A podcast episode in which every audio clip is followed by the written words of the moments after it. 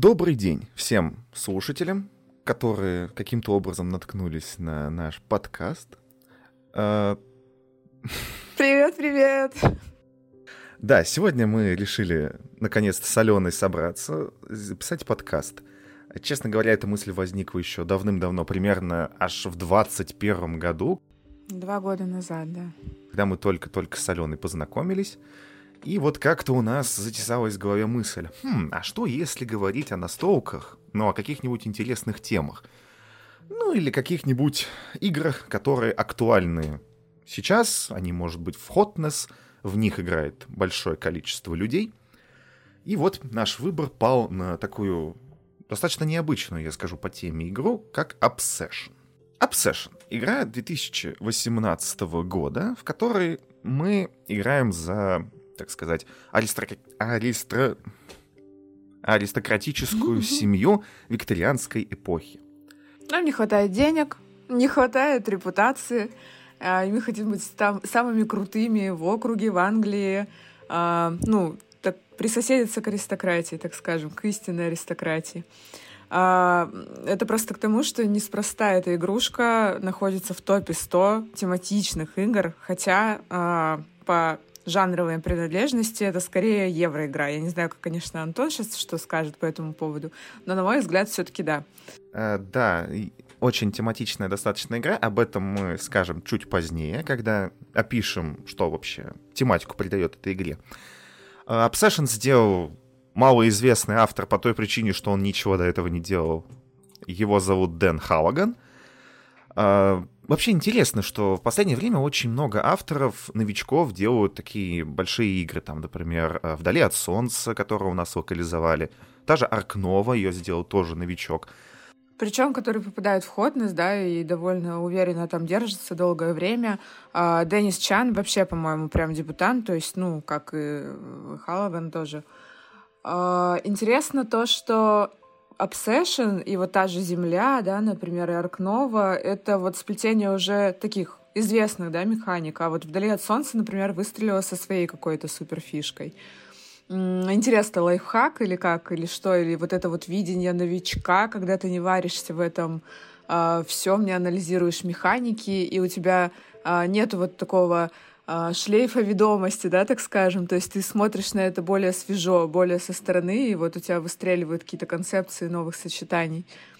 Интересная тема. Ну, я думаю, что тут еще руку приложили сами издатели, сами продюсеры игр, Ну да, конечно. Потому что у них-то опыт издания и выпуска игр, как она должна выглядеть, какие правила, долж- как должны быть расписаны, что должно быть включено в дополнение, что должно быть убрано из базовой игры. Потому что если ты вспомнишь, например, серию Алия, тот же Штефан Брюк тоже очень много, почти ко всем знаменитым се- играм серии Алия приложил руку. И Да, учитывая, это что да. Beyond э, the, of the Sun, получается, издала кто у нас? Rio Grande Games, да, по-моему? Ну да, Rio Grande Games такое издательство, опытное, так скажем. Но далеко не все издательства, на самом деле, обладают такими видными фигурами, которые умеют все это прочищать, да, так скажем, зерна от плевел, а, отделять э, что-то в дополнение, что действительно необязательным контентом является. Ну и, кстати, в плане Obsession тут тоже есть что обсудить, потому что мне лично кажется, что голая база м-м, не то пальто, как говорится. Да, еще учитывая, что издательством выступила такая студия, как Kayenta Games, никакой информации на сайте у них по поводу других проектов нету. У меня есть такое ощущение, что Дэн Хауган сам ее основал. Поскольку ты заходишь на сайт, и там ничего, кроме обсессиона, парочки дополнений и промо-материалов к игре нет. Там больше ничего нет. Ну что, хороший план. план капкан. Да, я с Аленой полностью согласен. Это действительно евро-игра. А, В них, в этой игре есть слуги. Это своеобразные рабочие, то есть воркеры. И мы их выставляем на различные места. То есть это действительно worker placement. А что интересно, слуги отличаются не только по своей форме и цвету, но и также по своему функционалу. Э, Очень сложно вспомнить что-то подобное из игр, потому что в каких-то играх рабочие отличаются формой и цветом, но они общие, а в каких-то играх, как вот, например, Формоза, там есть, что одним рабочим... Формоза. Угу. Формоза T, да, совершенно верно. Мгм. В какой... Там можно одним рабочим в определенные только места э, их ставить. Тогда как Да, другой тип что-то типа Джокера, то есть который может идти куда угодно. Да. А здесь вот у каждого слуги свой функционал, у каждого слуги свои требования. Слуг мы выставляем как на тайлы, которые представляют улучшение для нашего особняка, для нашего поместья. И также мы их выставляем на гостей. Логика этой игры в том, что мы получаем бонусы не с одного типа игрового компонент, игровых компонентов, а с двух. Причем прикол в синергии, да, этих двух бонусов. То есть бонусы на картах и бонусы на комнатах, так скажем, куда вы э, приглашаете вот этих вот гостей. Очень прикольно могут состыковываться, иногда помогать друг другу, иногда э, очень хорошо дополнять, то есть э, помогая вам по двум разным направлениям. В этом плане это такая уникальная фишка игры, где вроде две сущности работают на одно и то же, но комбятся абсолютно разными способами. Да, да, это так. Еще мы можем сказать, что у нас вообще есть в игре. Ну, каждый ход выбирается тайл, то есть своеобразное улучшение. А, на этом тайле написаны условия, его розыгрыш. То есть на нем нарисован определенный слуга, который у вас должен быть свободный в запасе. Вы его должны выставить на это улучшение и выполнить те условия, которые указаны на самом тайле. То есть, условно говоря, там может быть написано три джентри. Что это означает? Означает, что трех любых гостей. Что главное, Алена, у гостей есть правильная половая принадлежность. Почему же главное? Может быть, главное то, что неуважаемые люди. Это А разумеется. плохих не надо. Это разумеется, но чаще в играх, ну, очень редко, когда в игре пол влияет на что-то. Мне почему-то первое вспоминается за Ларета, но там пол нужен только для того, чтобы еще получать больше животных. Ну, я вспоминаю сразу наследие герцога де Креси, но это тоже игра про, ну, фамильный род, так скажем, и там тоже, да, важно, что родить можно только когда мужчина и женщина, все вот эти вот вещи. Но а, мне кажется, это как раз такая очень а, жирная вещь, которая работает на тематику, потому что и наследие герцога де Креси, а, и, ну, собственно, Obsession — это вот игры, где родословные, вот это вот все, то есть э, как- как-то переплетается вся вот эта вот аристократическая тема, а, где, допустим, в конкретных комнатах, там, я не знаю, в музыкальных, там могут быть а, хоть кто, а, допустим, в курильной, как правильно, я даже не знаю, вот, только джентльмены. Ну, то есть там прикольно, это тоже работает на тематику. Это вот возвращаясь к тому, почему все-таки она в топчике, в сотке тематичных атмосферных игр.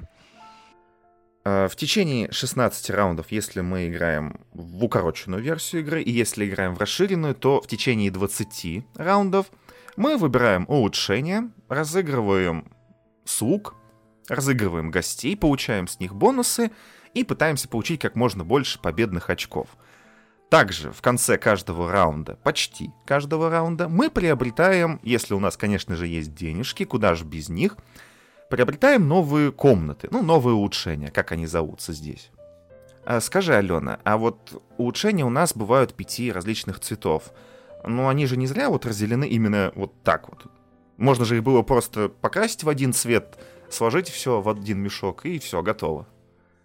Да, забавно, что у каждого типа улучшений, то есть у каждого цвета, да, грубо говоря, есть своя специфика. А, допустим, есть здания, которые работают на повышение вашей репутации, то есть влияние. Есть э, денежные здания, это зеленые. А есть здания, которые работают на привлечение гостей в ваше поместье. Это розовые здания. А, есть здания слуг. Слуги в этой игре важны для обслуживания комнаты гостей, плюс они также приносят в конце игры победные очки. Два победных очка за каждого слугу. А, и вот есть коричневые здания. Это такая самая, так скажем, загадочная ветка, а, которая позволяет вам пригласить очень-очень много гостей. Обычно это либо столовая какая-нибудь, либо библиотека. А, То есть место, куда вы можете согнать очень много карт и получить в итоге очень много профита, но сами по себе они чаще всего ничего не приносят. Но а, вы стартуете с интересной локации коричневой, которая позволяет вам пригласить семью, а, ну, сблизиться с родственниками, так скажем, во благо. Вот. И потом э, в определенные раунды получать с этого дополнительные деньги и дополнительную репутацию. В общем, дружить с семьей, все будет. э, как мне кажется, самое интересное по своей функции это красное здание, ну, красное улучшение. А, потому что зеленые, как правило, приносят деньги, фиолетовые приносят, как правило, репутацию, как ты и правильно и сказала. А красные можно выбрать гостей, выгнать гостей. Об этом мы остановимся еще чуть. Выгнать гостей иногда очень хочется. Очень хочется, да. Но о гостях мы еще скажем, потому что они тоже не все одинаковые, не только по имени и полу они отличаются. Ой, а там еще, ну, я не знаю, вот обращаешь ты внимание или нет, когда играешь. То есть э, я обычно играю в игры типа там «Этот безумный мир», «Семь чудес», где много иконографики, ну, вот такой э, игровой именно, да, на картах. Я смотрю больше на символы. Здесь я иногда пытаюсь читать короткие описания под фотографиями всех этих ребят, и мне иногда очень смешно. «Уважаемая и спокойная вдова» или там, ну, что-нибудь такое очень прикольное описание, да, под портретами, и ты смотришь на человека, пытаешься представить, каким он в жизни был, как себя вел. И да, гости все очень специфичные, и все, кто там э, отрицательные персонажи, так скажем, мне очень нравится представлять их и так, м-м, стерва. Да. Минус. А сфотографируется-то наверняка так, что и не подумает никто, что она стерва. Да. Ну вот это знаешь, как в жизни все. Ставишь миленькую аватарку, никто не понимает, что ты тот еще. Вот, я еще раз скажу, что красные самые интересные. Э, по-моему, там еще есть возможность получать э, побед... карты победных очков. Это специальные карты, с помощью которых можно получать как очки, так и вы можете их сбросить, чтобы получить эффект, который на них указан. Я не помню таких карточек, но есть э, красные комнаты, которые позволяют удвоить, например, бонус э, престижного слуги. А вот престижные слуги, самые крутые, дают как раз карточки победных очков. А, ну вот, собственно, так их можно получить. А, и еще, наверное, стоит здесь же сказать, что бывают такие комнаты, которые являются монументами в игре. А монументы — это, ну, собственно, разные так скажем, элементы роскоши, я бы, наверное, вот так вот сказала, которые добавляют вам репутации на каждом шагу, потому что вы крутой. И вот некоторые комнаты при развороте, это отдельная прикольная механика игры, которая мне очень нравится, а, то есть когда вы заигрываете какую-то комнату, она переворачивается, ну, так скажем, не то что лицом или рубашкой, другой функцией вверх. И э, та функция может совсем не соответствовать э, той, что была изначально наверху. Например, э, в каком-нибудь там красном секторе вы сначала можете пригласить престижного слугу, а потом только уже обычных приглашать, потому что, видимо, вау-эффект создается в первый раз. Вот, и некоторые такие комнаты, а, переворачиваясь, становятся монументами как раз, которые также приносят вам дополнительное влияние. А, монументы — это клево, но здесь есть нюансы, я бы сказала, и мы, мне кажется, тоже их обсудим. А, по крайней мере, в этом подкасте точно, потому что монументы — это львиная доля победных очков в игре, если они вам выпадут. Вообще асимметрия в этой игре достигается за счет выбора семей. Семей в базе 4. У них есть свои бонусы на начальной раскладке. А, Асквит у нас, э, наверное, не самый лучший я выбрал семью для начала объяснения, но хорошо. Когда вы выбираете семью, у вас есть семьянины, вот эта неожиданность, состоящие... Стартовые родственники. Родственники, да. У вас есть четыре карт родственников. Э, отец, мать, сын и дочь, по-моему. Ну, я, кстати, не смотрела, как они. Там просто написано, по-моему, женщина-мужчина. Но про кого-то там написано, да, юная леди. Так что, наверное, дочь. А может быть, племянница, непонятно. То есть там обычно указан член семьи, женщина, например у них у всех одинаковые свойства, то есть у отца семьи он всегда будет вам давать 200 фунтов, когда вы его выбираете. А, Спасибо, пап. Да-да-да. А, мама может выгонять различных гостей, либо получает возможность выбрать одного из двух гостей, кто ей больше люб. Ну, тут понятно, кто больше занимается различными балами, различными мероприятиями в семье. А, дочка даст больше репутации, если будет гость привилегированный. Мужчина причем, да. Да, обязательно, да, потому что век 19 это важно. И мужчина помоложе, который как сын, мне кажется, все-таки это сын семьи, он даст вам одну репутацию и 100 фунтов. Что такое Либо. репутация? Репутация — это краеугольный камень, о котором мы чуть позже тоже расскажем. Так вот, какие же есть бонусы, Алена, у семей? А, ну вот давайте начнем с Асквит, раз уж мы затронули тему родственников. А, семья Асквит позволяет вам на старте начать с дополнительной картой прекрасной тетушки. Я не знаю, кем она является, но это точно женщина. Это как раз вот та вдво- вдовствующая, которая уважаемая и спокойная, про которую я шутила, про описание. А, вот. А, потом, семья Пансонби, например, ну, супер богатые чуваки. Они начинают э, с тремя стами фунтами на старте. Все остальные начинают с нулем, чтобы вы понимали. Вот. Есть ребята Ковендиш, они более влиятельные, чем остальные. Они начинают с более высокой репутации. А, и Йорки — это ребята, у которых в услужении на лакея больше, чем у остальных. То есть лакей — это белый слуга, слуга белого цвета, мипл белого цвета, разъясняю на всякий случай, да. Вот, это все, что есть в базе. То есть вот эта вот стартовая симметрия игроков задается а, и а, а, ну, семьями аристократов, которые вы выбрали, и также вы еще получаете двух обычных слуг, э, на руку. При этом их можно драфтовать, это отдельный модуль, отдельная опция игры, а можно просто вот вытянуть сверху колоды, и непонятно, что вам достанется. А в этой игре, как мы уже упомянули, пол принципиален, а, то есть некоторые комнаты, в них могут ходить только леди, извините, некоторые только джентльмены, вот, ну и да, в часть могут ходить все, но иногда вам будет очень принципиально то, что вам попалось на руку. Гости, в свою очередь, делятся на два типа. Есть у нас гости обычные, на них нарисована одна геральдическая лилия. И есть престижные гости, которые дают сильные бонусы. Если вы их получите, и это не так-то просто на самом деле сделать, то они офигеть как вам помогут победить в этой игре. И на них изображены две геральдические лилии. А еще они не могут быть плохими. Не могут быть престижные гости плохими и иметь какие-то отрицательные характеристики. Это очень важный момент. А вот обычно Да, это... именно. М. Логика игры в том, что иногда вы получаете обычных гостей с отрицательными победными очками, но при этом у них есть свойства достаточно сильные, которые просят что-либо заплатить. Условно говоря, получите 600 фунтов, но при этом заплатите 3 репутации. То есть вы можете получить что-то больше, но при этом что-то вы должны потерять. Но при этом еще вы в конце игры, если от них не избавитесь, потеряете победные очки. То есть вам лучше их несколько раз использовать, после чего с помощью мамы семьи их прогнать, чтобы они вам никак не помешали. Ну, Как всегда, все приходится матери решать. Выгонять людей из дома. А вот скажи, Ален, Жизненно, тематично. а вот скажи, Ален, а, как часто вот вообще бывает так? Ну, просто так сложилось, что ты сыграла больше, чем я.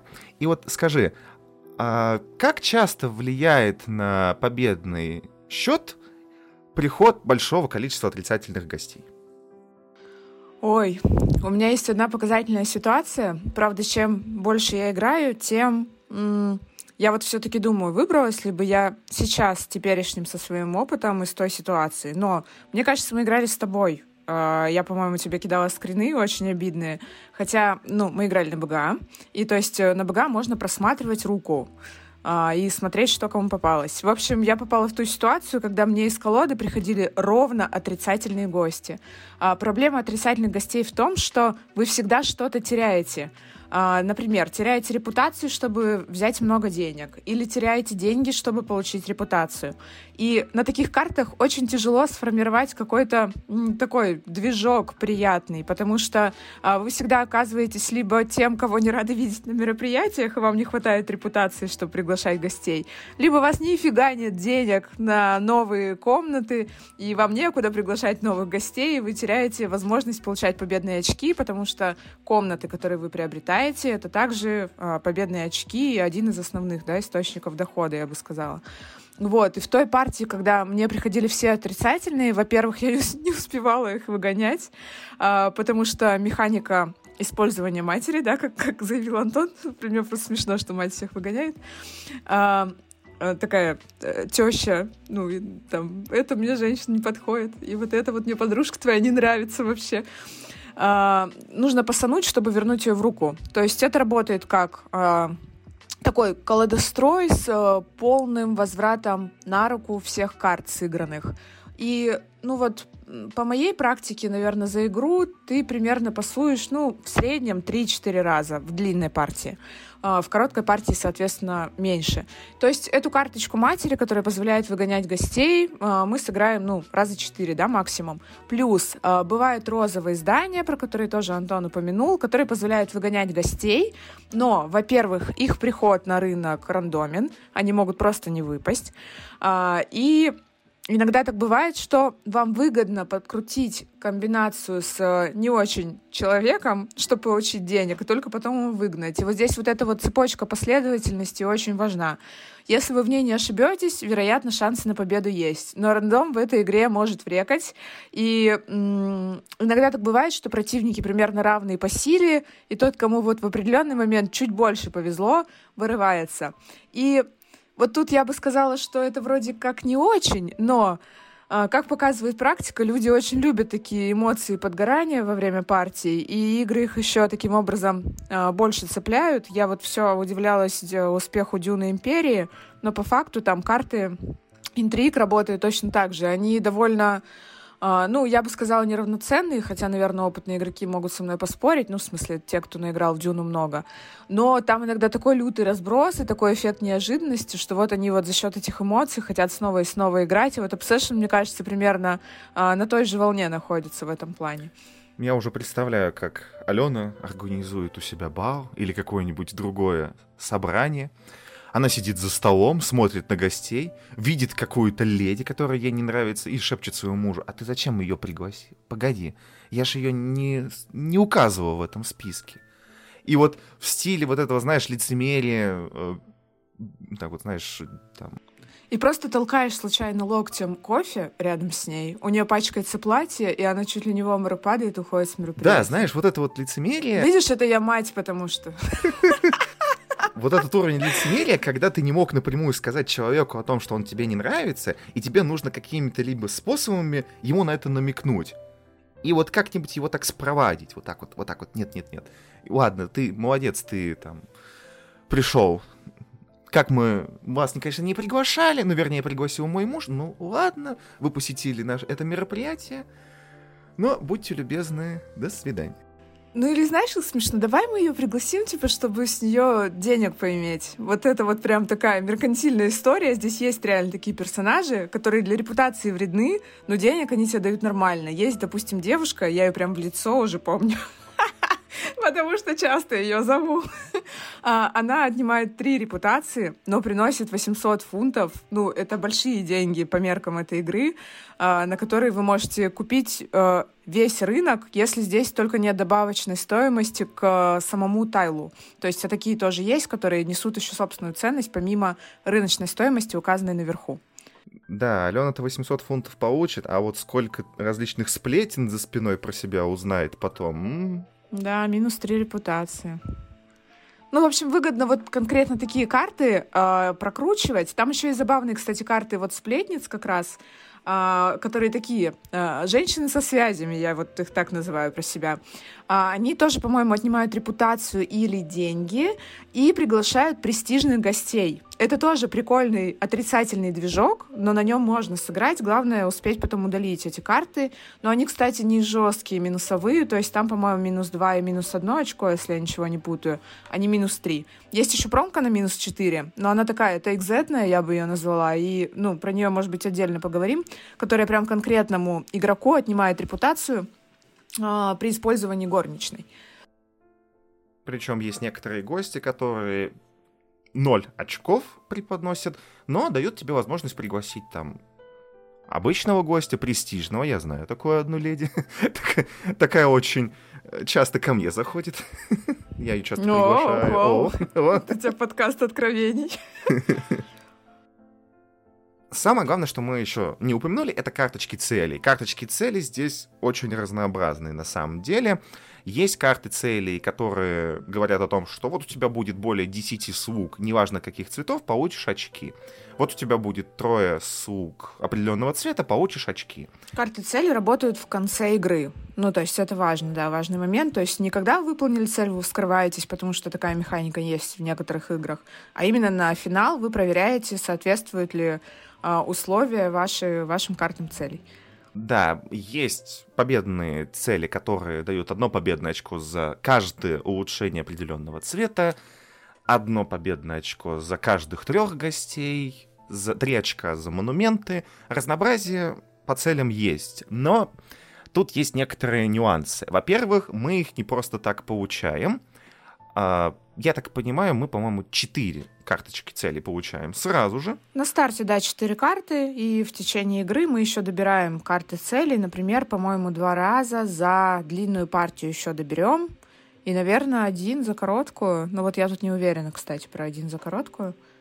Да, угу. Я просто люблю больше длинный вариант. Ну, тут тоже, наверное, в двух словах обговорим. На самом деле, кстати, на БГА в режиме арены там есть а, гуру. Я тут просто стала гуру на БГА по обсессиону. Ну, видимо, я сколько-то наиграла, и они решили, что вот раз я увлеклась, могу дать им какой-то совет по проведению режима арены. И там игроки, вот фанаты, они могут проголосовать за режим, в котором будет осуществляться э, ну, соревнование арена, вот это вот. То есть будет ли это короткая партия или длинная, с драфтом или нет, с какими модулями. А, вот, и там сейчас заявлен именно короткий режим и дуэльное противостояние. Вот. Но в дуэльном противостоянии короткий действительно играется а, лучше всего, я бы сказала. То есть не так. А, в коротком лучше всего дуэльный. Вот, наоборот. А, поэтому здесь я уже приноровилась даже в арене играть, но у меня с коротким намного хуже вяжутся дела, чем с длинным. Мне нравятся долгоиграющие движки. Я еще, знаешь, что хотела сказать про карты целей? Что э, есть еще карты целей, которые э, просят вас заиметь конкретные здания, причем не просто заиметь, а еще их перевернуть их. То есть пригласить туда гостей, чтобы ваша комната развернулась на другую сторону функционала. Вот, собственно, о чем я рассказывала недавно. Э, и эти цели я бы сказала, что они не сбалансированы, наверное, по-честному. Просят больше Хотя всего очков, я вот на... как правило. А, да, они, во-первых, приносят там порядка там 17 очков, 19 очков, 12, то есть, ну, это такой э, хороший э, очковый потенциал, но э, такие тайлы конкретные могут просто не выйти вам на рынок, потому что здесь рынок абсолютно случайный, ну, с некоторыми модулями он становится более прокручиваемый, так скажем. А, про модули мы тоже поговорим. Это вот в копилку того, почему я думаю, что база а, все-таки голая не так хороша, да, как база с модулями. А, вот. И тут интересный такой момент. Я вот все думаю про себя об этом. А, есть, как Антон сказал, цели, которые дают просто по одному очку, например, за каждое фиолетовое здание. И вот э, у вас, допустим, скопилось 4 фиолетовых здания, это 4 очка. 4 фиолетовых здания — это, ну, примерно норма для игры. Или 4 там розовых здания, например. Можно упороться, но будет там 6, например, 7. Максимум, мне кажется, 7. Больше я ни разу не видела, что прям сильно упарывались. Но это потолок 7 очков. А вот за сборку из конкретного здания плюс конкретное здание, да, например, там вам нужна остроконечная оранжерея, там и главная библиотека, например. Ну, условно, я сейчас с потолка взяла, не помню, правильно ли я сказала. А, вот, за такую сборку вы там получаете там 12 победных очков. А, и тут вопрос, Хотите ли вы вот сидеть э, с стопудовыми четырьмя победными очками, или вы потом будете сбрасывать эту цель в надежде все-таки дождаться вашей вот этой строконечной прекрасной оранжереи э, и там, я не знаю, библиотеки?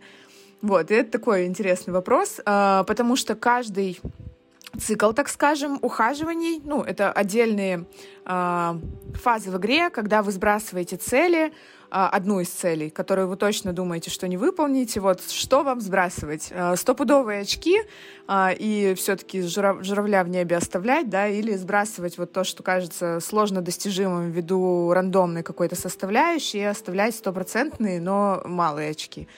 Я чаще оставляю, если честно, стопроцентные, потому что за я сегодня посмотрела, сколько я партий сыграла в сессион на БГА. Антон, угадай. Ой, даже не знаю, 25? Ты недооцениваешь степень моего маньячизма. В общем, когда готовились к подкасту, а, мы наиграли партии, и мы с Антоном решили, что нам надо сыграть, во-первых, а, со всеми модулями, да, в разных комбинациях и во всех составах. Ну, кстати, спасибо Феде и Кириллу, да, что они ну, согласились составить нам компанию, и мы смогли это сделать. Ну, то есть размеренно, не торопясь. А, вот, а потом я играла по две партии каждый вечер, ночь, и, в общем, сегодня я заглянула и посмотрела, у меня 80 партий. А, даже так. Ну ладно, да. немножко ошибся.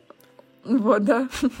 А, и, в общем, я к чему? Я за 80 партий ни разу не смогла собрать сложную сборку на здание. Я видела, что это собирали, но здесь нужна конкретная доля везения, и, видимо, я трус. Я предпочитаю какие-то более ну, так скажем, надежные, но малоочковые вещи. Я оставляю карточки, за которые я хоть что-то, ну, точно получу. Но один раз вот у меня, допустим, была ситуация, когда мне просто попадались цели на вот эти сборки зданий, и у меня просто было ноль за цели. Такое тоже бывает, да. То есть ничего не вышло, а иногда так бывает, что выходит э, нужный вам тайл, но вы не первый игрок, и сейчас не ваш ход, его просто уводят у вас из-под носа, вы кричите, горите и просто негодуете. Такое тоже бывает. Причем, помимо того, что эти тайлы выходят случайно, то спустя 80-100 партий ты запомнишь, ну, если ты настроен играть на победу, ты запомнишь, какие есть карты целей, и каждый раз, когда ты будешь видеть, что какой-то игрок взял какой-то тайл, ну, там, например, какую-то часть библиотеки, или вот взять, например, вот это крик, поле для крикета, ты уже будешь прогонять у себя в голове мысль, а что если у него цель на эти здания?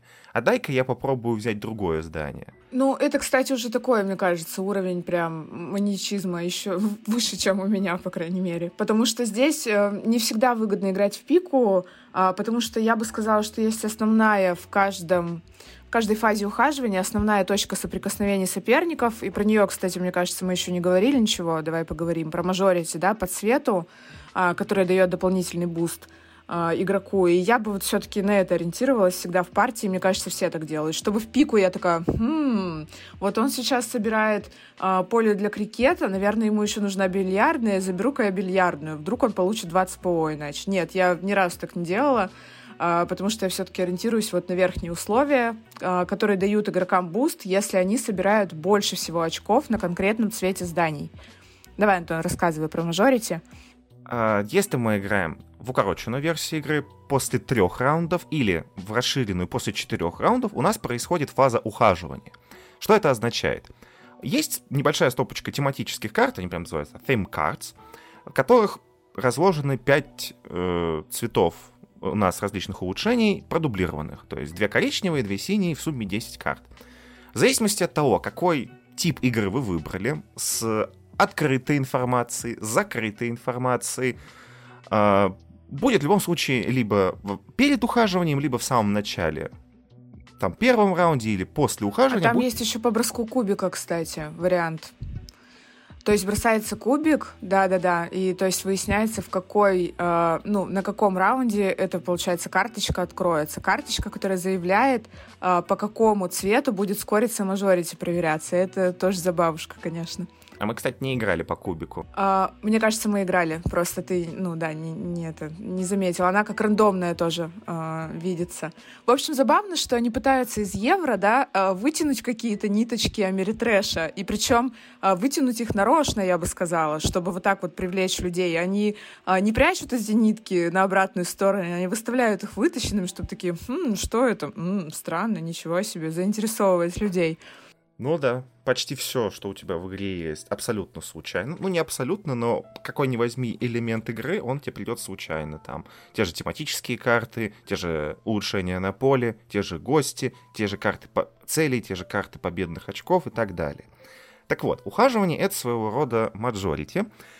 Открывается карта, ну, если мы берем открытую, с открытой информацией открывается карта, которая обозначает один из цветов. И когда пройдет 3 или 4 раунда, в зависимости от длительности игры, мы посчитаем количество, суммарное количество очков по всем тайлам э, тех цветов, которые у вас есть. Условно говоря, если есть зеленая карта, мы складываем сумму на всех тайлах зеленых, сколько там написано очков, столько и получаем. Это так работает первые три раза. Четвертый последний раз уже учитываются не самая последняя карта, а все открытые карты. Мы суммируем карты, победные очки на улучшениях по всем картам, которые были открыты во время партии. Да, по всем цветам, и причем если один цвет выпал два раза, то этот цвет учитывается два раза. Например, фиолетовый выпал два раза, у вас там, я не знаю, 10 очков за фиолетовые карты, вы получите 20. А это majority нужно для того, чтобы получить э, Fairchild. Это супруги, если я не ошибаюсь, которые, если вам удастся их получить в самый последний момент, то есть в самом последнем ухаживании, они вам принесут аж целых 8 победных очков. А если в ухаживании первом, втором и третьем, то вы сможете их разыгрывать как гостей, а эффекты у них достаточно сильные.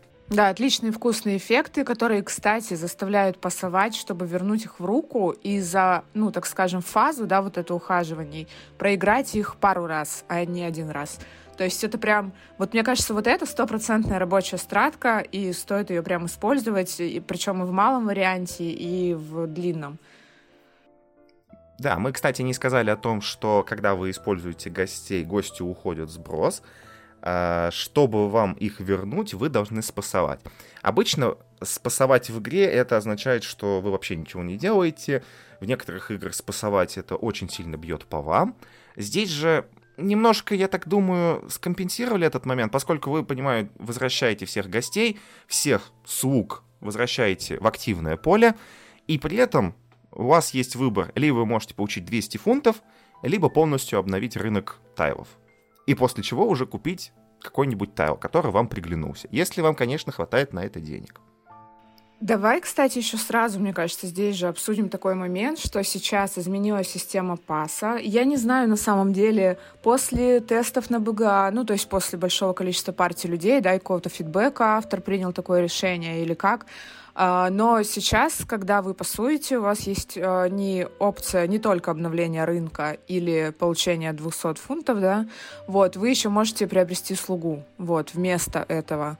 То есть... Это, кстати, угу. приобретение слуги. Э, впервые появилась э, подобная функция в дополнении Upstairs and Downstairs. А, ну вот, в дополнении. Вообще, на самом деле, э, очень интересная история, хочется поделиться, потому что мы вот начали с Антоном играть, это уже довольно давно было, то есть мы все собирались, собирались с этим подкастом, э, и уже наиграли довольно много партий, э, и мы все обсуждали, что, блин, монументы вообще капец полом сначала, потому что вот реально здание в среднем дает, ну, наверное, я бы сказала, 4 победных очка в среднем. То есть есть здания, которые дают 2, есть, которые дают там 4, 5, э, но 7 есть, но в основном где-то там плюс-минус 4. А, монумент, для понимания, вам дает 10 победных очков. И в начале, когда у нас особо не было опыта, тот, кому доставался, а, в чей ход выходил на рынок монумент, а, старался сделать все, вот знаете, костьми лечь, чтобы его приобрести, потому что, во-первых, это 10 победных очков, это 10 очков, если этот цвет еще и в мажорите участвует, то это очень сильный отрыв, большой. Монумент не нужно переворачивать, он сразу на нужной стороне для вас. Плюс это репутация, которая капает вам каждый ход, а в конце репутация скорится. Она скорится таким образом, что э, количество очков вашей репутации зависит от ее уровня, то есть в длинной партии, да, например, 9 максимум, и если у вас репутация 9, то вы получите очков 1 плюс 2 плюс 3 плюс 4 плюс 5 плюс 6 плюс 7 плюс 8 плюс 9. Вот, ну, интересная довольно-таки система. А, вот, и к чему я вела этот разговор? Про монументы, да? А, и мы вот это вот все обсудили, плюс у нас был еще такой, а, такая прям яркая претензия а, к количеству слуг в резерве. То есть, смотрите, в игре есть резерв, и у вас есть стартовые слуги. Стартовых слуг всего пять. То есть у вас есть э, дворецкий, синий слуга, э, экономка, красная слуга. То есть это слуги уникальные, их нельзя нигде добрать, ничего с ними сделать. Вот, и есть э, камердинер, который обслуживает в основном мужчин, ну, нет, мужчин.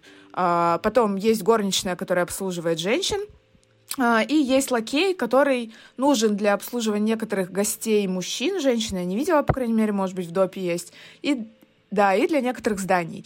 Вот, прикол в том, что слуг вы можете добирать, как я уже говорила, вот в комнате Дворецкого, э, голубое здание, комната. И вот в резерве на двоих у вас изначально всего две горничных, то есть две фигурки, которые могут обслуживать женщин.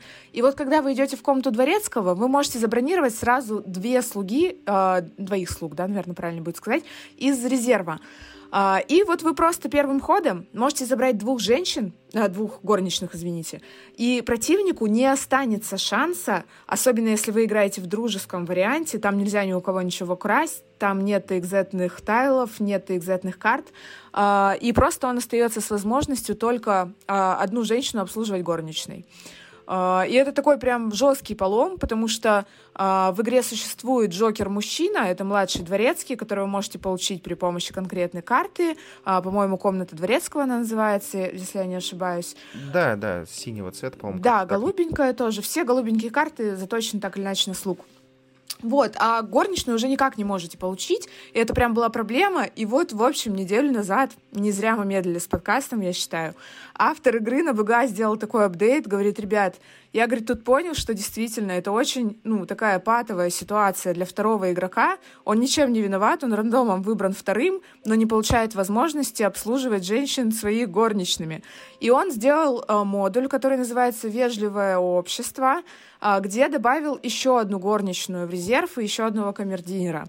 Вот, и в этой ситуации, ну, стало более балансно, а, и, ну, на, на мой взгляд, как-то... Я, в общем, везде добавляю этот модуль сейчас, потому что я считаю, что это честно. Я, конечно, радуюсь, когда я забрала у противника возможности, но я же тоже могу оказаться в такой ситуации, и тут я буду грустить. Поэтому я всегда сейчас добавляю этот модуль в игры, а, и вот есть мне счастье. А по поводу монументов тоже, а, в, насколько я знаю, то ли в переиздании, то ли в, в дополнение. В дополнении а... есть монументы, которые дублируются по цветам и по картинкам, но они дают меньше очков. То есть если... Да, то есть вот та десятка, про которую я говорила, которая самая жесткая розовая десятка, роскошная, она сменилась на 4 очка победных на монумент. То есть их отбалансировали, потому что действительно иногда в партии очень сильно зависело, в чей ход просто выйдет монумент, ты его покупаешь, и потом в шоколаде. Так что да, вот мы поговорили, обсудили и нас где-то услышали на другом конце океана. Мне кажется, такими темпами автор задумается о том, как вот Джейми Стегмайер с виноделием, что а дай-ка я вот это вот все сделаю в виде эраты и, может быть, перевыпущу еще раз. Потому что сейчас звучит так, что на БГА получается более продуманная, более доделанная, допиленная версия. Поскольку те, которые приобрели игру сейчас, если они, например, не приобрели дополнение, у них нет возможности, ну, нет в правилах не написано, что они могут во время паса угу. э, приобрести еще одного слугу. А здесь на БГА, поскольку это электронная платформа, здесь можно внести патчи, можно сразу же это все доделать. Будет хорошо, поскольку игра в топ-100, если игра ну, она и хорошо уже на Западе, конечно, зашла. Я так почитал, посмотрел рецензии, кучу тоже видео по этой игре. Будет хорошо, конечно, если автор подумает о том, как Стигмайер сделать еще одно переиздание. Ну, не переиздание, а новые просто редакции. Там будет рата, там будут некоторые правила внесены. Может быть, даже будет бигбокс. Ну, знаешь, мне кажется, нужен тут какой-то апдейт-пак тем, кто поддержал изначальную игру, потому что всегда все шишки собирают именно они, именно первые бэкеры, которые вкинулись и потом уже поняли, что не баланс. А, кстати, на БГА не переделали ценность монументов, то есть до сих пор она прежняя. Да, но смотри, а, мы когда дойдем до первого, ну, крупного дополнение, о котором вкратце расскажем, потому что, к сожалению, дорогие слушатели, мы до него не добрались, по той причине, что он, его нету на БГ, а на ТТС играть в эту игру мы не очень хотим, потому что все очень тут хорошо автоматизировано, все очень быстро происходит.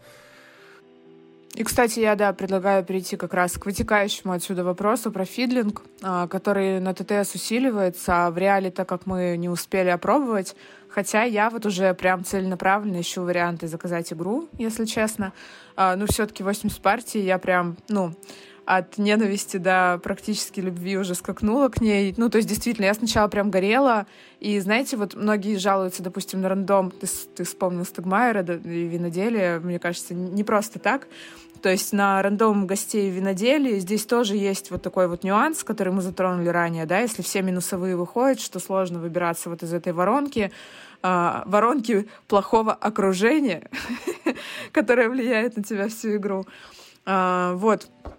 И то есть, да, здесь вот можно сопоставить с тем же виноделием, что если прям сильно с гостями не везет, то очень сложно сварить какую-то кашу. Но чем больше опыта, тем лучше получается. И я рада, что я не бросила эту игру после первых двух партий, потому что было желание. Мы просто с Антоном сгорали, когда кому-то выходил монумент. И, ну, я не знаю, вот мне кажется, Антон тоже горел, хотя он более спокойный, чем я. Но я вообще там просто... Я готов вот... с этим поспорить. Вот, да? Ну, ну ладно, хорошо. В общем, мы оба сгорали, как мы сейчас поняли. Да, было реально супер обидно просто, особенно когда этот монумент был цвет мажорити. Ну, то есть, мало того, что он тебе много очков дает, еще и репутацию даст, он еще и тебе дает карту, ну, вот этого Fairchild, да, который просто, э, ну, может э, дать еще дополнительные бонусы. Там, допустим, вот мадам Элизабет, она дает вам престижного гостя и две репутации, а мужчина, получается, э, дает просто три репутации. Я, кстати, не знаю, я видела очень редкие случаи, когда играют через мужчину, чаще, мне кажется, все-таки берут э, Элизабет. А, но у меня была фееричная партия э, с, со вторым местом БГА. А, я еще играла, кстати, с первым местом и даже сыграла ну, довольно неплохо. В общем, серб, э, чувак на первом месте, и играет он, конечно, просто богически. Вот. А со вторым местом э, человек был с репутацией 2 до конца, получается, до последней фазы ухаживания. У меня была уже репутация а, под 7, а у него до сих пор двойка. И вот он единственный, кто э, юзал именно Форчайлда мужчину, чтобы поднимать себе репутацию к концу. Он меня догнал и, по-моему, победил, если я не ошибаюсь. Ну, то есть, ну, отрыв у нас минимальный был. Но это была очень интересная ситуация, когда вот он как раз юзал гостей, которые отбирают репутацию, дают деньги, и вот выбрался со дна. Хотя, казалось бы, да, что э, мы сетовали, что тут рандом может немножко врекать. Ну вот, все-таки, когда ты опытный, наверное, ты это, смелый, ловкий, умелый, и можешь даже из такой ситуации выворачиваться. Особенно рандом в последнее время начал бить не сколько по, по монументам, а вот последние партии, которые мы совместно играли с Аленой, у нас была забавная ситуация, что э, Алене достаются куча женщин, мне достается куча мужчин. Или обратная ситуация. Кому-то достаются одни мужчины, кому-то достаются одни женщины. По-моему, один раз нам очень повезло в этом плане, потому что э, то ли у тебя, то ли у меня была цель на трех э, камердинеров или на трех э, горничных, да, и шли одни женщины или одни мужчины. Просто вот Тебе нужны слуги, ты забрал этих слуг, у тебя есть подходящая цель, тебе приходят мужчины, тебе приходят женщины, все зашибись, все прямо идет. Да, я объясню. То есть здесь, видите как, если вам приходят одни женщины, на них нужны горничные, то есть это фиолетовые миплы. И вот, э, чтобы у вас движок работал, вам нужно много этих фиолетовых миплов, чтобы постоянно задействовать карточки. А, и это проблема, потому что у миплов есть круг. Ну, то есть если вы играли в плотину, а, вы, наверное, понимаете, о чем речь. А, вы там задействуете технику, ей нужен определенный цикл, цикл, несколько ходов, а, чтобы она вернулась к вам обратно в рабочее состояние. Вот здесь то же самое происходит со слугами, а, которые уходят в комнату отдыха, или я даже не знаю, ну, типа, как, как, как это правильно сказать. А, в общем, им нужно отдохнуть, и потом они возвращаются к вам снова готовыми к использованию. Но это вам нужно подождать целый ход. То есть э, сначала задействовать одних, потом других, чтобы первые опять вернулись и снова были готовы к работе. Так что если у вас все женщины, и даже если у вас три горничных, вам все равно придется ждать, и у вас будет такой синусоидный движок, я бы сказала. Сначала вы юзаете все, а потом ничего. Ну вот, так что да, это тоже может быть таким моментом. И то же самое с мужчинами. Но с мужчинами, как мы уже обсуждали, больше опций, а, потому что есть, допустим, карточки голубые, которые лакеям позволяют работать камердинерами. А, и то есть это сильно облегчает ситуацию. Но эту карточку тоже нужно еще купить, а еще она должна выйти. Ну, собственно, все как в Obsession, все как у людей. Конечно, можно использовать красный мипл, которая в оригинале Housewife, ну или как у нас тут перевели на БГ, экономку. Экономка она, по-моему. Ну да, перевели да. ее у нас экономка. А вместо горничной, но, по-моему, если я не ошибаюсь, если горничных нету доступных, и при этом, как правило, экономки частенько нужны для того, чтобы разыграть определенные улучшения. То есть они вот... Ими не очень тоже хочется разбрасываться, точно так же, как и синими дворецкими. Да, ну и экономка одна. Самый большой ее недостаток. То есть ее не добрать, ничего, это уникальные слуги. Как и дворецкий, он тоже один. Но вообще радует, что... Но дворецкий может заменяться хотя бы младшим дворецким. То есть есть такой тайл. Я говорю, то есть какая-то тут э, такая перекос в сторону обслуживания мужчин. Вот, действительно есть. Радует, конечно, что автор периодически смотрит на БГА, смотрит, э, что ему пишут комьюнити, то есть ему важна обратная связь, и он использует БГА, на самом деле, э, плюс электронной версии по сравнению с картонной версией, что он вносит в нее изменения. Вообще интересно поговорить вкратце о том, что игра на самом-то деле изменчивая. Помимо того, что можно играть как в базовую, так и в расширенную версию, здесь можно накрутить некоторых модулей. Можно добавить драфт, можно добавить э, доступ, э, чтобы первые три клетки на рынке в самом начале игры были заняты сер- синими тайлами сервиса. Можно, как я уже сказал, можно сделать открытое или закрытое ухаживание, и можно, если я не ошибаюсь, подкрутить некоторые способы по обновлению рынка, чтобы рынок полностью обновлялся после ухаживания, или чтобы самое левое улучшение уходило из игры после каждого хода. Да, причем забавно, что эти модули названы английскими деятелями какими-то. То есть там, по-моему, если я не ошибаюсь, есть Шарлотта Бронте, например, а, сезонный бум назван. Ну, забавная такая фишечка просто пасхалками. Это когда самый левый тайл у вас просто сбрасывается, чтобы рынок быстрее, да, прокручивался. На БГА, по-моему, это перевели как сезонный бум. Вот, то есть каждый, каждый раз у вас обновляется. А есть еще опция, когда полностью рынок обновляется. Но это делает игру еще более непредсказуемой и может влиять на горение пятых точек, не меньше. А, про модули. Давай, Антон, что ты думаешь про драфт? А, я не ты, поэтому драфт... Мне тоже нравится драфт, но я не тот человек, как ты, который любит драфт хоть куда готову добавить. То есть я понимаю его пользу. Здесь драфт достаточно простой. А, на БГА мы просто разбираем начальных гостей. У них все-таки есть отличия, ну, разумеется, отличия в плане каких-нибудь бонусов. Мужчины и женщины дают репутацию, дают фунты и так далее. Интересный способ драфта добавлен был в дополнение, когда мы одновременно с... Хотя ладно, я, наверное, об этом чуть попозже расскажу. Но ладно. Да говори уже, что ты. Не держи интригу. Суть в том, что там добавляется еще одна семья, и уже получается шесть семей, и добавится, были добавлены еще четыре разноцветных э, слуги, которых есть свои функции. И логика в чем? выставляется, раскладываются 6 семей, и выкладывается один мипл каждого цвета. И начинается драфт, ты выбираешь семью, и ты выбираешь мипл какого-то цвета, с которым ты начнешь игру.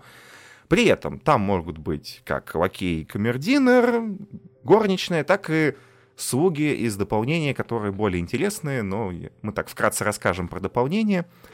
Да, особенно повар. Я даже сомневаюсь, если честно, что он мне кажется, что он прям слишком сильный. Но, возможно, ну, конечно, надо играть.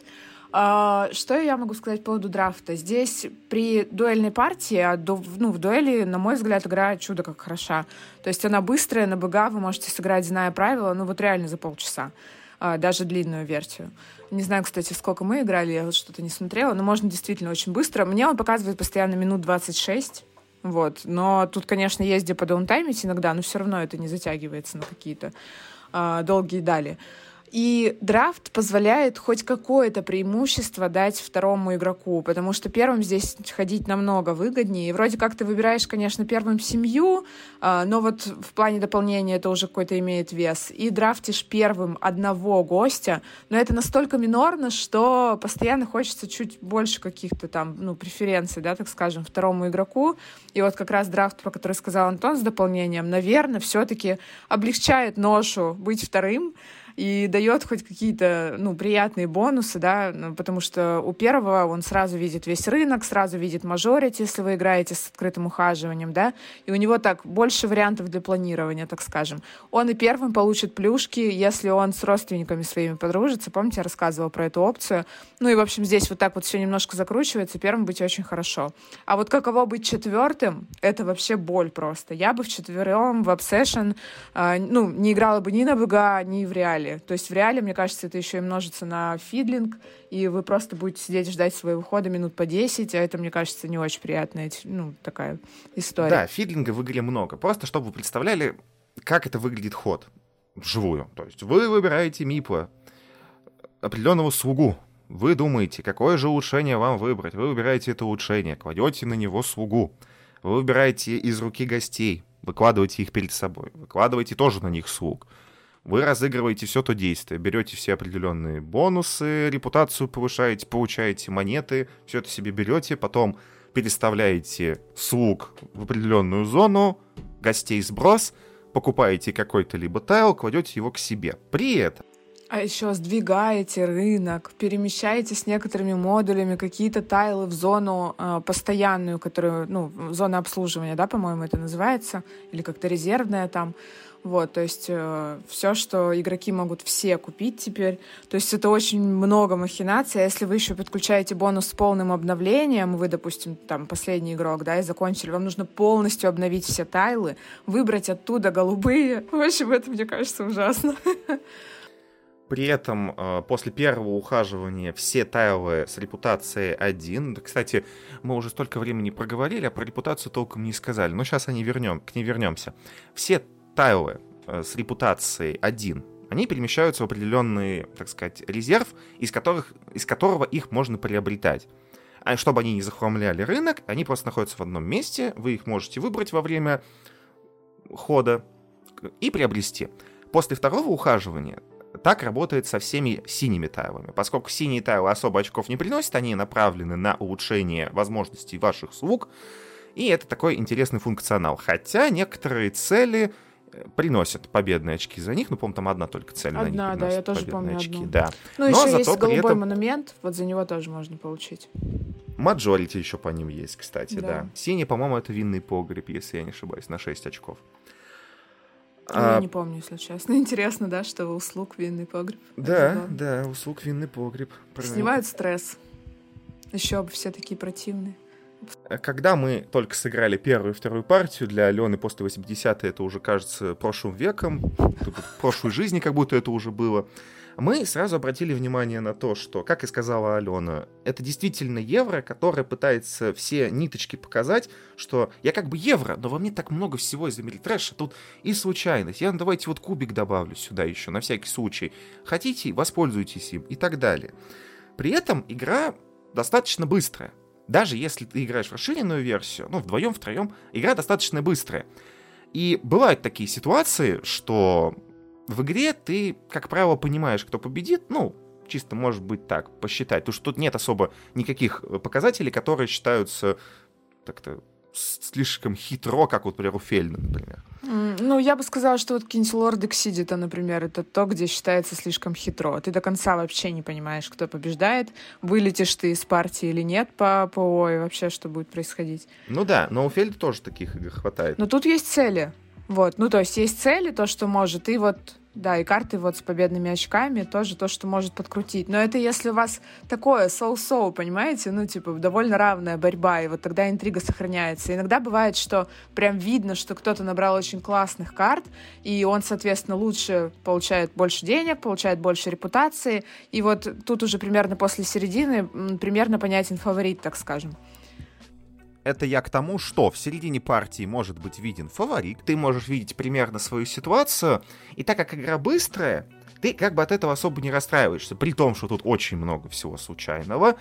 Ну, конечно, когда ты более опытный игрок, ты с этой, этой случайностью больше и лучше манипулируешь, но первые партии, когда мы играли, нас держала та мысль о том, что а, она случайная достаточно, и б, она короткая тебе нет расстройства того, что ты сыграл 2-2,5 часа, и ты проиграл, ну вот просто из-за различных факторов, что вот, ну никак... Да, и просто еще ты страдал вторую половину, например. Ну, то есть тут это довольно динамично происходит, и ты, ну, так, пострадываешь, я бы сказала. Но не успеваешь полностью в эту бездну смотреть, да, как у Ницше. И когда ты сыграл партию на БГА, ты такой думаешь, ну ладно, мы сыграли быстро, давай еще по одной. Да, у нас было такое много раз. Угу. Да, да. Алена сказала, давай еще по одной. Такой, ну ладно, давай еще по одной. А, давай еще по одной. И я не знаю, вот если фидлинг может кому-то испортить в этом плане настрой, то есть вот они сыграют партию, но я думаю все-таки, что фидлинг особо не строит игроков, они сыграют партию достаточно быстро и скажут, давай еще разок. А вот как ты думаешь, вживую? Ну, то есть я бы, мне кажется, в четвером не играла бы в нее вживую. Я, если честно, никому бы не посоветовала в четвером играть вживую. То есть, несмотря на то, что я играла только на БГА, я представляю, сколько тут всего будет. И то есть, скорее всего, это может повлиять на ваше удовольствие от игры. Я бы идеальным составом назвала 2-3 игрока. И то есть, ну, несмотря на то, что у вас есть там выбор семей, а там еще, по-моему, в пятером, да, с допом можно играть. Там же вообще, ну, то есть в пятером нет, просто не садитесь, э, иначе вы больше никогда не сядете. Я тебе больше скажу. В дополнении Upstairs и Downstairs есть возможный режим на шестерых людей. Там есть правило на шести человек, так как шестая семья добавляется. При этом можно играть командами по двое человек Слушай, ну вот командами любопытно звучит, кстати говоря, потому что вот ты сейчас начал говорить, у меня эта мысль проскользнула. Ну вот как вот тут это Амери, Евро и команда? Ну, блин, прикольно. Прикольно, что сейчас очень много гибридных игр, да, и вот Obsession — это в этом плане очень современный продукт, который увязывает очень прикольно, тематично. А, два, казалось бы, ну там сколько-то времени назад чуть ли не противоположных жанровых направлений, Евро и Амери. И мне кажется, у него это получается. На самом деле, чем дальше я играю, играю, тем я больше вижу, насколько здесь Амери можно контролировать. Ну, если не совсем так себе. То есть э, иногда бывает, что прям из болота тащить бегемота всю партию. Но я вот говорю, я вот играла со вторым местом, и я просто видела, как он э, вот с двух репутаций до семи, это просто огромный путь, который вы проделываете там условно со второго раунда, там с третьего до конца игры. Он сделал это за последнюю фазу ухаживания. То есть э, так что камбэк возможен, да? I'll be back, и он просто все сделал, все у него получилось. Это опыт. Да, кстати, по поводу репутации, так вот мы о ней частенько упоминали, так вкратце скажем, потому что, мне кажется, о ней мы, мы ее не расписывали никак. Я, возможно, добавлю картинки, там вы увидите улучшения и гостей, у улучшений в левом нижнем углу цифра, у гостей в левом верхнем углу цифра, обозначающая уровень репутации. Репутация — это на самом деле такая интересная тема, в том плане, что репутация в конце игры даст вам достаточное количество победных очков, если вы ее до конца прокачаете. При этом от репутации очень много зависит в плане розыгрыша гостей и в плане розыгрыша улучшений, поскольку а если на улучшении написана цифра 3, а у вас репутация 2, то вы не сможете ее разыграть. То есть это тот минимум уровня репутации, который необходим для использования улучшений. Точно так же это работает и с гостями. А у гостей максимальная репутация 6. Хотя вот мы видели промо котика, у него, по-моему, что-то там 9, да, или что-то такое. Ну, там, там по-моему, была еще семья на портрете, у них 7 было. Ну вот да, то есть это какие-то промки, то есть не база, не модули. А, то есть в базовой игре максимальная репутация гостей 6, а максимальное у здания, мне кажется, вообще 5, если честно, а не 6. Вот, то есть, э, чтобы вы понимали, в короткой партии максимум репутации, которую вы можете заработать, это 7, в длинной это 9. То есть там прям максималка до 10 просто уже не крутится. И там можно трансформировать, так скажем, репутацию в деньги. А, тоже такой хороший момент, мне кажется, тематичный. Используешь свои связи, чтобы обкатать вопросики. Да, и еще есть цель, которая дает тебе 7 очков, если ты доходишь до максимального уровня репутации. Да, ну и, кстати, есть цель на деньги, по-моему, 10 очков, если я не ошибаюсь, если вы собираете 1200 фунтов к концу игры, ну и больше, соответственно. А, Антон, мне кажется, нам нужно задаться самым главным вопросом. Купил бы ты себе вот Obsession? То есть хотел бы ты видеть в коллекции у себя эту игру? Не сейчас, невзирая ни какие там финансовые вопросы, вопросы ячейки. Ну, хотя вопросы ячейки интересно было послушать. Есть ли с кем тебе играть? Слушай, наверное, мне кажется, эта игра немножко не моего профиля. Ну, я просто понимаю, все больше думаю. Во-первых, кому я ее предложу? Лично я. То есть, мне кажется, я просто на БГ уже в нее немного наигрался. Ого! ну, я мало по сравнению с тобой партий сыграл, но на БГ я ее с удовольствием развожу. А, думаю, людям она зайдет больше, чем мне. Ну, я не скажу, что игра мне не понравилась. Нет, она нормальная, она хорошая. Просто я вижу, за что ее полюбят люди, за что они будут ее раскладывать у себя на столе, за что они будут начинать с нее вечера и прочее. Ну вот ты согласен с этой мыслью про то, что вот она эмоции такие э, качельные приносит? То есть вот то ты рад, о, камбуха, камбуха случилось, ты такой, да елки-палки, вот эта уродская пришла карта. Слушай, честно говоря, ни одно евро, за ко- которое я пробовал, столько эмоций мне не преподносило. Вот, да, и мне тоже кажется, что в этом фича, не бака фича. Да, не сколько эмоций от того, что вау, как это работает, как до этого автор додумался, нифига себе, какую камбушку сотворил, а от того, что вот этот вот человек, с которым мне потом еще говорить и дружить, забрал у меня вот этот тайл, этот другой человек, с которым мне тоже дружить и говорить после игры, вот этот тайл забрал, или ему попался этот гость. И тебе приходится как ты из этого выкручиваться, ты выкручиваешься, смотришь, о, да мне тут повезло, дай-ка я сюда, дай-ка сюда, о, о, о, сейчас я всех догоню, обгоню, и в итоге ты там либо второе место занимаешь, либо первое. Обратите внимание, мы записываем этот подкаст. Я тот человек, который уводил не раз Антона монумент, он до сих пор со мной дружит. Да, да, мне... Я понимаю, что мне с этим все равно человеком общаться. Ну и что там он, монумент? Ну там злоба, да, такая... Удары по столу, может быть. Досада. Досада. Так ты просто сделал все. Вот ты покупаешь тайл, вот он вроде тебе и не нужен, он сдвигает рынок так, что выходит монумент, и ты такой... Ты дай... еще смотришь на человека, который ему попался, и смотришь, у него, например, там 800 фунтов. И все, и ты понимаешь, да ё-моё, ну накопить 1200 вообще элементарно. А, вкратце раска- э, я расскажу по поводу дополнений. Есть первое дополнение Уэссекс. Оно добавляет пятую семью, которая называется как? Правильно, Уэссекс. которая позволяет выбрать одну из начальных комнат, начальное улучшение. Если я не ошибаюсь, я там смотрел теннисный корт можно выбрать, и можно выбрать как и там консерваторию, ну, красного цвета. Mm, коричневого. Или коричневого. Да-да-да, коричневого, точно. Все, спасибо. А, также добавляется парочка улучшений, то есть добавляется улучшение, которое позволяет разыграть на нее одну леди, то есть для нее нужно только одну леди. И появляется достаточно любопытное улучшение, которое позволяет разыграть одного, двух или трех гостей. Как правило, все улучшения строго-настрого просят столько-то гостей определенного типа. А здесь вы можете выбрать либо одного разыграть, либо двух, либо трех. Да, это, кстати, еще один такой евровый момент. То есть игра заставляет вас довольно четко планировать э, в диапазоне америтрэшно приходящих карт. И это вот такой забавный оксюморон, он реально очень прикольно работает, э, потому что вот вам нужно две леди, и вы добираете новых слуг, думаете, господи, хоть бы женщина попалась, вот, пожалуйста, мне еще вот в эту комнату их сводить надо, репутацию-то получить. Попадается мужик, и вы такие, да блин, придется продумывать схему теперь по-другому. Да, это и не раз такое было. Также вкратце расскажу по поводу дополнения, которое несколько раз уже называл на английском языке upstairs и downstairs. В ней добавляются некоторые правила, которые уже были внесены сюда. То есть это, что фишка первого игрока перемещается по часовой стрелке, а не против часовой. А, карточки целей меняются вот именно так, вот как они мы вам описали.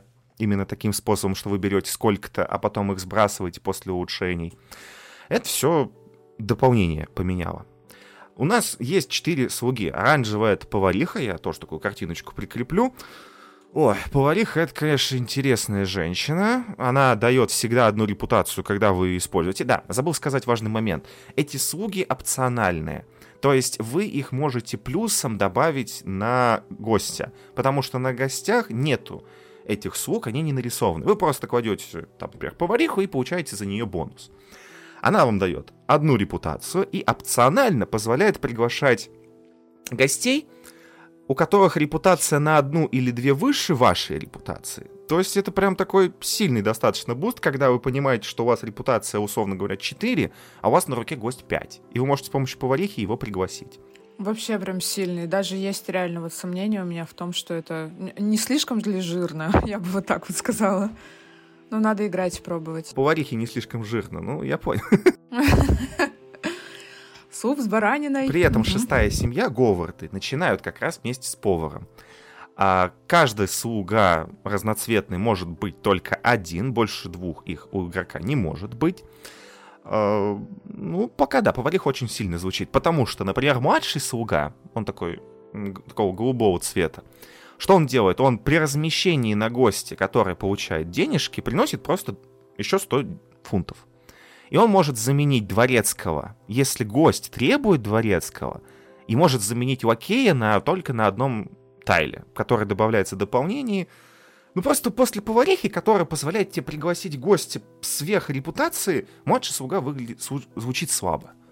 Просто здесь еще такой момент, да, что дворецкий, это вот синий мипл, он нужен прям мало где. То есть это карточки мужчин, насколько я помню, шестерки по репутации, то есть которых в колоде, ну, мне кажется, три, если я не ошибаюсь. То есть такая ситуативная очень вещь, а, которая, ну вот, единственное, может быть, там, конечно, карточки добавляются с такими персонажами еще, которые требуют дворецкого. Тогда может быть. Да, э, добавляется также главная горничная, такого розового цвета по-моему, она называется Headmate, по-моему, так. При выставлении на гостя или на улучшение она увеличивает количество выбираемых гостей на одного. То есть, он говоря, если Тайл говорит, выберите двух джентри, вы можете выбрать трех джентри. Если гость позволяет выбрать престижного гостя, то вы выбираете взять одного из двух. Это, кстати, вот очень прикольная тема, когда... Ну, я думаю, что это очень прикольно. я так думаю. Потому что еще есть... вот эта работа с вероятностями, да, больше, ну, так скажем. А еще самое главное, мне кажется, что вот эта горничная помогает заменять э, экономку, ну, то есть э, и увеличивает возможность работы с женскими персонажами да, игры. Да. Это потому что, как мы уже сказали, не хватает частенько горничных, горничных отбирают, а тут есть как бы главная горничная, пусть и одна, но она свою функцию выполняет. Также есть юзмен, то есть мастер, я думаю, это так переводится. А я почитал, он на БГ записан как промо-материал, тоже такой интересный дяденька. То есть, э, если вы его ставите на какой-нибудь тайл, э, он увеличивает доход после ярмарки. Да, наверное, мы об этом тоже не сказали. На поле есть определенные активности, которые э, происходят, если фишка доходит до них. То есть там какой-нибудь ход вы можете купить несколько тайлов с рынка, в какой-то ход вы можете пригласить национальный праздник любых гостей, любые улучшения использовать. Ярмарка дает вам, если вы перевернете начальный коричневый тайл на другую сторону, каждую ярмарку по 2 репутации по 200 фунтов. Этот дяденька говорит о том, что вы получите на 200 фунтов больше. А, нет, не 200, а 300. Точно, 300 фунтов она дает. Угу. Мастер также позволяет уменьшать стоимость тайла на рынке на 100 фунтов. Можно поставить мастера на купленное улучшение, чтобы снизить его репутацию на один. И у него также есть одноразовые свойства, поскольку после этих свойств вы его сбросите, и он у вас не будет в игре. Вы можете его сбросить, чтобы обновить рынок, и вы можете его сбросить, чтобы найти в мешке тайл улучшения, сбросить самый левый тайл, который стоит 300 фунтов, сдвинуть весь рынок с, справа налево и поставить на клетку 800 этот тайл, Ого. Ну вот это, кстати, тоже жирно. И то есть, скорее всего, это тоже такой чувак. Во-первых, он многофункциональный, но вот с другой стороны, прям нужна по нему как будто бы конкретная памятка. Это получается сколько? Пять действий. А, то, что можно с ним осуществить, и очень тяжело запомнить. Я уже представляю, если сыграть с этим дополнением, просто кто-то сбрасывает этого мастера, находит тайл монумента, показывает его Алене. Тогда, а другой переворачивает стол потом, следующий игрок за ним. Алена, например, переворачивает стол. Вот, да, и потом, да, ты такой, нам нужен столяр, извините. Тот самый мастер. Да, ну дополнение интересное, но мне кажется, вот за счет того, что это многофункциональные слуги, э, даунтайм будет подрастать, потому что больше возможностей, больше вариантов скомбить, и ты будешь больше обдумывать выгодные тебе цепочки и выбирать между ними. Так что, может быть, э, здесь э, не все, что хорошо, да, что блестит. Да, еще добавляются монументы, которые скромнее, и еще добавляются такие карты под названием по-английски Milestone, это такой, э, как во многих евроиграх, способ получения победных очков, если ты первым выполнил определенные условия.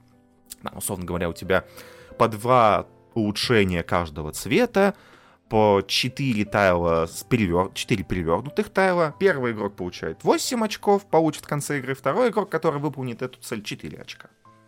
А, ну вот и гонки за цели, собственно, добавились. Ну, если бы здесь еще закрытое было, бы вообще смешно. Ну да.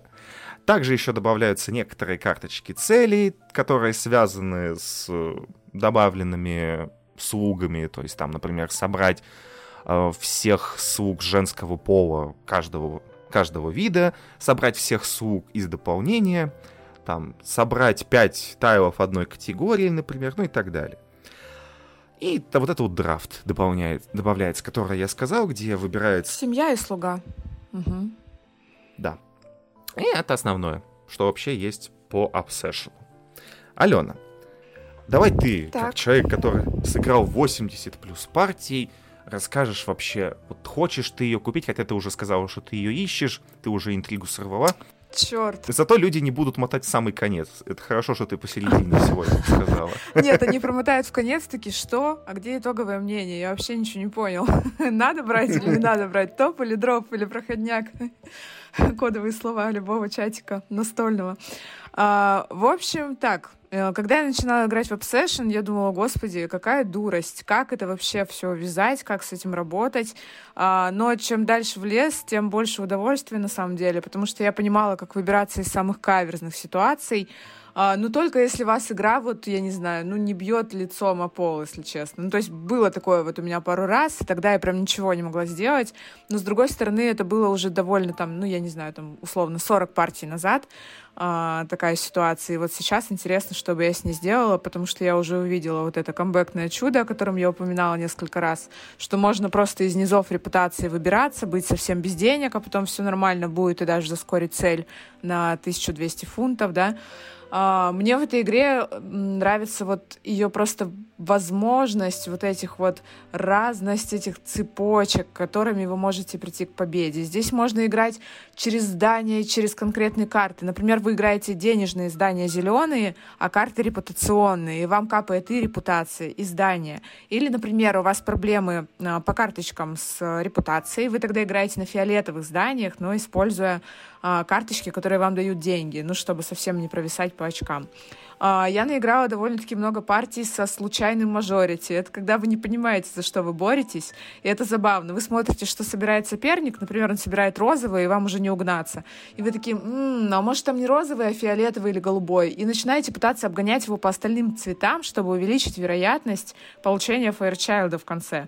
И тоже такая интрига, когда это все открывается, такой, о, типа, не зря больше на одно очко по голубым набрал, сейчас заберу вот эту вот Элизабет, потом себе получу престижного гостя и дальше буду строить все эти цепочки. А, кстати, э, я бы сказала, что получение вот Fairchild не имба, потому что я побеждала в партиях, не взяв ни одного раза э, никого из них. То есть э, можно игнорировать мажорити, ну, в достаточных пределах. То есть вы можете собирать просто не те цвета, но набирать очки по этим зданиям. И так тоже можно играть. А, вот. Также, вот я говорю, у меня была партия, где я вообще по цели ничего не скорила и тоже довольно много очков набрала.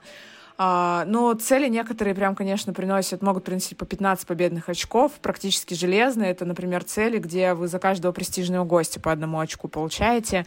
А если у вас все хорошо с движком, у вас престижных гостей будет, ну, штук 10 точно.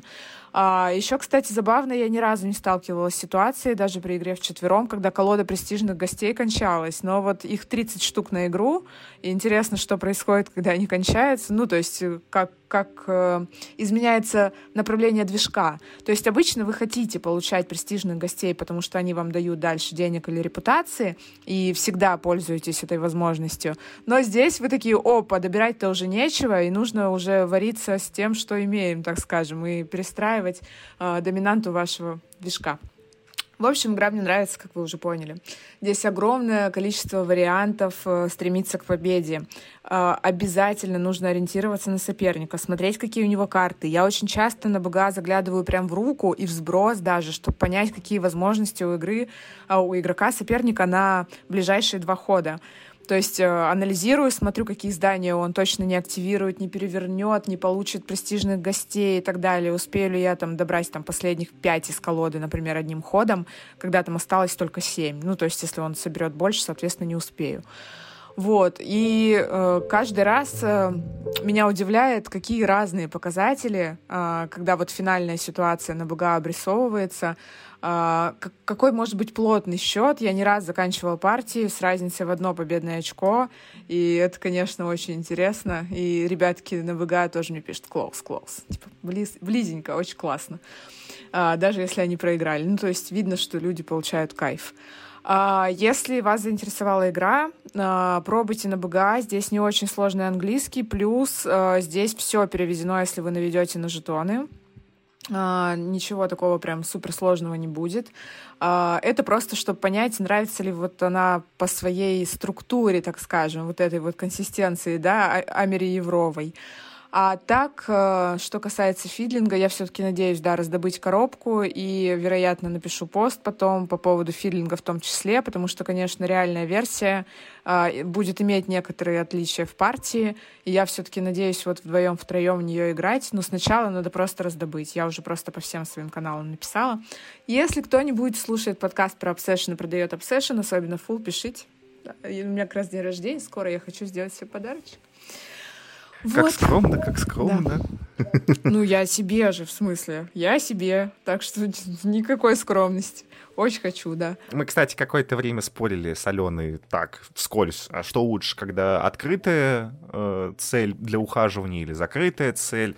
Не знаю, в принципе, можно получить удовольствие от того и от другого. Я свое мнение вкратце так сказал. Игра действительно, ну, даже не нормальная, даже хорошая по своей сути. Просто она немножко не моего типа, но эмоции я получил отменно. Большое количество, как Алена 80 партий, я, конечно, в нее навряд ли сыграю, но обязательно, если у меня будет возможность ее, эту игру, покажу. Потому что, как сказал Дэн Егоров, это евро в стиле Амели. По-моему, так. Возможно, я цитату немножечко подковеркал, но суть вы поняли. Есть в этом, да, зерно истины, я согласна. Но это Амери, с которым подкаст. можно работать. Да, а... то есть, э, не знаю, конечно, мне даже интересно сейчас попасть в ситуацию, когда у меня много минусовых карт, но я уже знаю, какие издания с этим работают и как это можно, да, все использовать во благо, так скажем. Ты уже хочешь быть, как сказать, прижатый к стенке немножко. Ну, интересно на самом деле, да, то есть опыт возрастает, и ты уже понимаешь, как можно выворачиваться, и ты посмотрел на какие-то филигранные ходы оппонентов, да, вот, ну, реально первые, вторые места с высоким рейтингом, как они поступают в этой ситуации, и это, конечно, достойно восхищения, то есть мне было очень приятно наблюдать, а, особенно вот когда я говорю, с первым местом БГА играла, прям классно, то есть у нас еще прям отрыв был не очень большой, и что-то прям здорово, и он прям удивительные делал нетипичные ходы, то есть вот расширяется просто понимание того, насколько большой диапазон возможностей у этой игры. Да, ты вначале так разложишь, посмотришь первую партию, посмотришь, да вроде гости-то примерно одно и то же дают по эффектам. Вроде и не так много изданий по разнообразию эффектов. Но потом ты начинаешь играть и понимаешь, что действительно тут есть над чем подумать, у тебя всегда есть какая-нибудь вариативность, ты всегда ищешь, где добыть денежки, где добыть репутацию, как тут вот обойти, как тут обойти, что делать с отрицательными гостями, хочешь ты их сейчас использовать, как тебе сделать так, чтобы тебе гостей хватало чуть подольше, хочешь ли ты сейчас уйти в паз, хочешь ты чуть позже уйти в паз, и ты над этим думаешь, у тебя получаются такие микромоменты, которые формируют эту игру. Да, причем с оглядкой на оппонента практически всегда. То есть очень важно, когда вы пасуете, что делает в этот момент оппонент, нужно за этим следить. И вот если вы реально первый раз сыграете, вам не понравится, ну, во-первых, не играйте в большером, да, как, как я обычно пишу. А, то есть мне кажется, что даже четыре игрока уже не для этой игры. Вот. Во-вторых, если вот вам показалось, что тоже все неконтролируемо, дайте игре еще шанс, потому что это не так, поверьте мне, через 80 партий. Да, ну, наверное, скорее всего, все, что мы могли рассказать по поводу этой игры. Если что-то не рассказали, нам наверняка на это укажут те люди, которые сыграли в игру физическую копию. И Алена расскажет, когда она получит свою физическую копию. Я надеюсь, что получу. Да, еще расскажите, насколько востребован вообще настолько подробный разбор игры. То есть, потому что мы, когда задумывались о том, сколько мы будем рассказывать, мы, конечно же, не понимали, что сейчас уже второй час нашего диалога будет идти, а мы такие еще только делимся впечатлениями. Пожалуйста, дайте обратную связь. Я думаю, Антону она не менее важна, чем мне. А, и надеюсь, нас было как минимум любопытно слушать, хоть, конечно, и без визуала, наверное, не так все понятно. Ну, я добавлю картинки. Я подумаю, как тут картиночки добавить. В тот момент, когда мы про что-то говорим, может, даже какие-нибудь стрелочки, что-нибудь подумаем. А картинки обязательно будут, в любом случае, потому что без наглядности вы тут точно запутаетесь. Да, ну и замечательно. Что ж, спасибо всем, кто нас слушал. Сегодня была Алена. Хей-хей. Очень рада. Ну, и я, Антон, тоже был на связи. Я думаю, что это не первый раз, когда вы нас услышите, но ваши комментарии, ваши отзывы по поводу того, что, как и сказала Алена, нужно ли так подробно разбирать игру, чтобы прям, ух, насколько там времени. Я даже не знаю, сколько времени получится, может, час или полтора с этими всякими разными вырезаниями и прочего. Ваши комментарии помогут, а и обратная связь решить эту проблему. Да, поддержка, конструктивная критика, все что угодно, пожалуйста. Будем очень рады, а, чтобы мы поняли, стоит ли продолжать подкасты в таком формате. Ну и спасибо Антону, что ты все-таки меня позвал и мотивировал этим заниматься, и что мы наконец-то сделали это. Ура! Говоришь как приглашенный гость, а сама какая-то постоянный участник. Ну, это еще, знаешь, надо, чтобы мы получили хороший фидбэк, что всем было интересно, и есть люди, которые вообще дослушали до этого момента.